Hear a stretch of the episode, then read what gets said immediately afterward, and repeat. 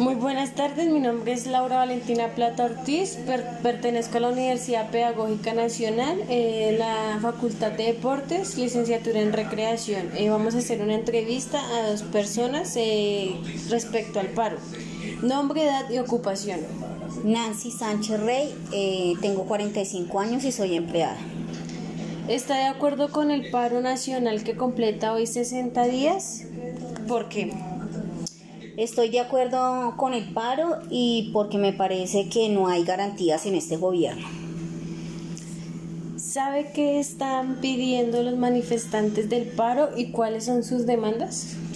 Eh, tienen varias demandas, pero en una está, digamos que no a la mm, reforma tributaria, no a la reforma a la salud, no a la reforma pensional, eh, sí al estudio gratuito y pues entre muchas más. Eh, ¿Usted se ha manifestado en estos 60 días de paro y por qué? Sí, eh, acompañé un día a mis hijos a una velatón por la muerte que hacen a los muchachos que manifiestan. vale, muchas gracias. Con gusto. Continuamos con la segunda entrevista, por favor. Su nombre, edad y ocupación. Mi nombre es Camila Rincón, tengo 22 años, soy estudiante de Derecho y soy empleada.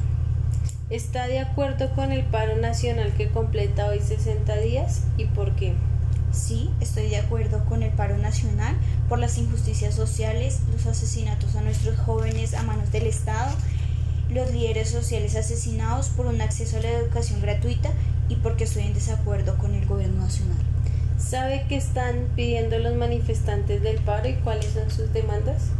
Sí, los manifestantes exigen retirar la reforma tributaria y la reforma a la salud, no presentar los proyectos de reforma pensional y laboral, el desmonte del SMAT y reforma al, reforma al Congreso y educación gratuita. ¿Usted se ha manifestado en estos 60 días de paro y por qué? Sí, me he manifestado eh, de, de forma pacífica con plantones, velatones, eh, presentaciones culturales y porque estoy y porque me he manifestado porque no estoy de acuerdo con la represión que está realizando el Estado contra los manifestantes y por el contrario estamos llamando al Estado a un diálogo con todos los participantes del paro nacional. Gracias. Hola,